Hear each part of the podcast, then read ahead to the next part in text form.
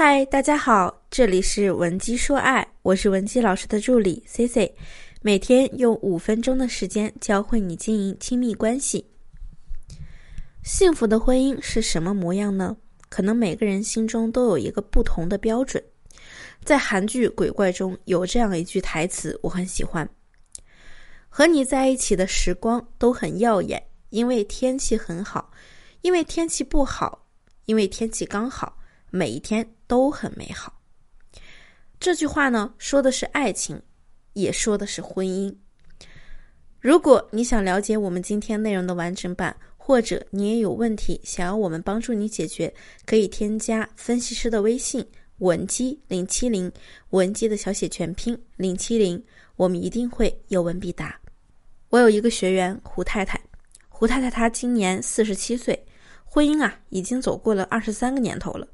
现在她老公呢，不仅强行要求离婚，还咬牙切齿地说：“其实早在二十几年前，他就已经有了想和胡太太离婚的想法了。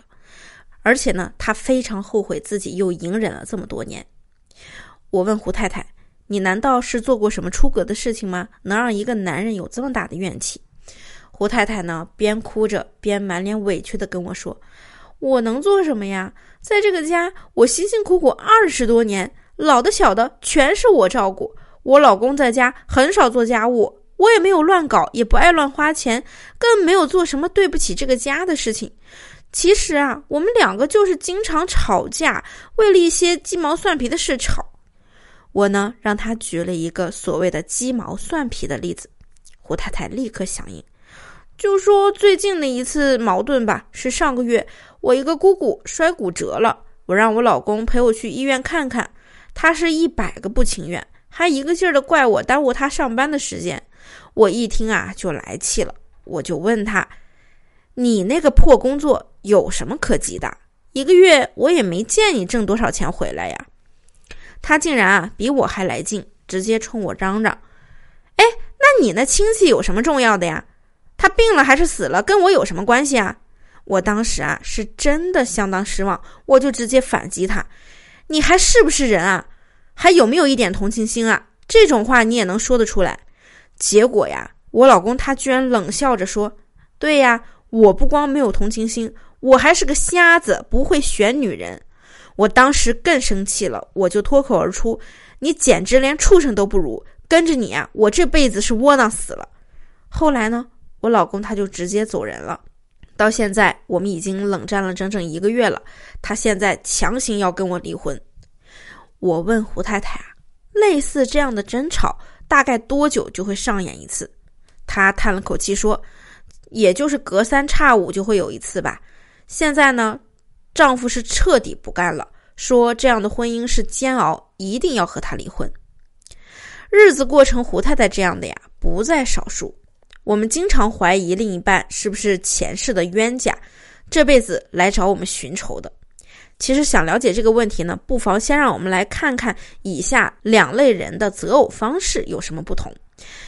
大部分普通人择偶呢，会根据对方的高矮胖瘦、有钱没钱、学位高低、是否漂亮、身体是否健康来选伴侣，然后呢，再是结婚生子。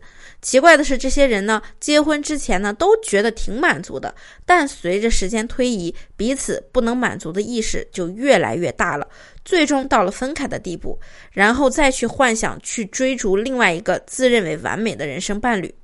还有一类人的择偶心理啊，是会认为自己不同于其他人。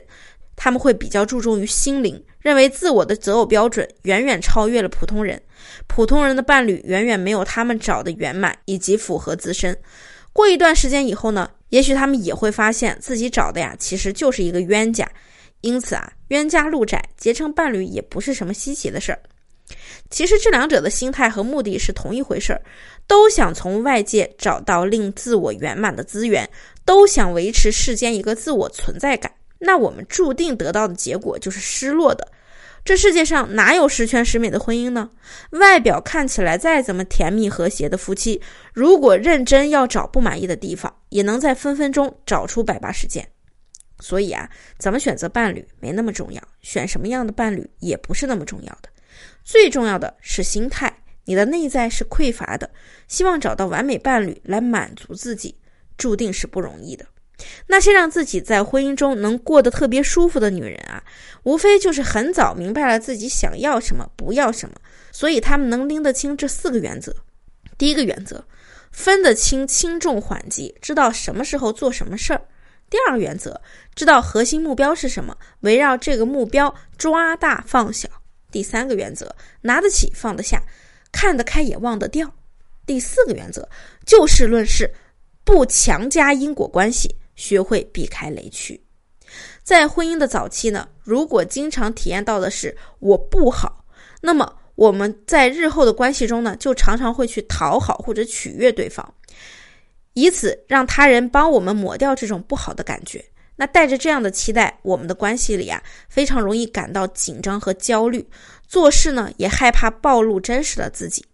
从心理学的角度来说，如果你想要去疗愈自我，我建议你可以从养一只小动物开始，因为小动物是不会背叛你，也不会随意的评价你，会对你忠诚，也会教会你拥抱这个世界。如果你现在也想挽回你的另一半，或者你也有情感问题解决不了，希望我们帮你解决，你可以添加我们的微信文姬零七零。文姬的小写全拼零七零，发送你的具体问题，即可获得一到两小时免费情感咨询服务。好了，我们下期内容再见。文姬说爱，迷茫情场，你的得力军师。